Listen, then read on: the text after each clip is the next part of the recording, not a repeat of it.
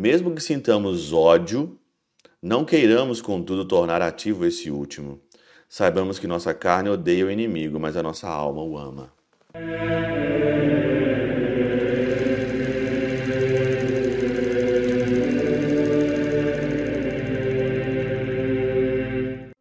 Em nome do Pai, do Filho e do Espírito Santo. Amém.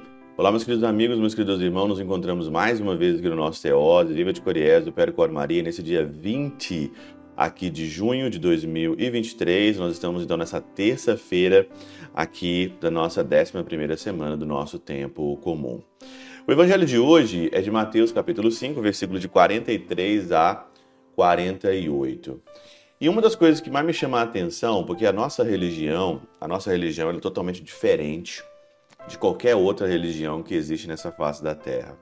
Porque quando você vê um evangelho como hoje, que o Senhor diz assim, ó, vós ouviste o que foi dito, amarás o teu próximo e odiarás o teu inimigo. E o Senhor então aqui no evangelho de hoje, ele dá um novo mandamento, ele dá uma nova orientação. Amai os vossos inimigos e rezai por aqueles que vos perseguem. Você já encontrou em algum lugar o Senhor ou em qualquer outra religião dizendo para amar os inimigos e rezar por aqueles que perseguem? Eu só encontrei aqui. E uma das coisas que me ajuda muito a interpretar amar os vossos inimigos e rezar por aqueles que vos perseguem, porque humanamente aqui é uma coisa assim impossível. Humanamente, como é que você vai amar um inimigo? Como é que você vai rezar por alguém que está te perseguindo, alguém que está te sacaneando, por exemplo? Não é fácil. Não é fácil, mas nós temos que pensar. Se, se você quer seguir Jesus Cristo, se você quer seguir o Senhor, você tem que pensar nesse evangelho. E aqui então o pseudo Crisóstomo, ele faz aqui uma distinção entre o amor da alma e o amor do corpo, o ódio e o amor. Olha aqui o que ele diz. Como que foi dito, não desejarás, não foi para a carne, mas para a alma. De igual modo, nesse passo, não pode a carne amar o seu inimigo, mas a alma pode. Porque o amor ou o ódio carnal se encontram nos sentidos e o amor e o ódio espiritual se encontram na alma, no entendimento. Existe um amor e ódio na carne, existe um amor e ódio na alma, né, que se encontra, né, nos sentidos. E o amor ou o ódio espiritual se encontra no entendimento. Quando, pois, somos prejudicados por alguém, mesmo que sintamos ódio, não queiramos, contudo, tornar ativo esse último. Saibamos que nossa carne odeia o inimigo, mas a nossa alma o ama. Essa distinção aqui do pseudo Crisóstomo na Catena Áurea, na página 220 da Catena Áurea aqui de São Mateus, me ajudou muito a entender esse evangelho.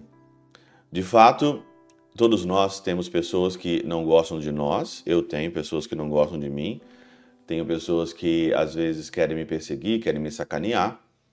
E a gente odeia de fato mesmo. A gente tem isso dentro do coração, também tem, às vezes também tem um certo ódio, né? Mas a minha alma tem que amar. A minha alma tem que amar.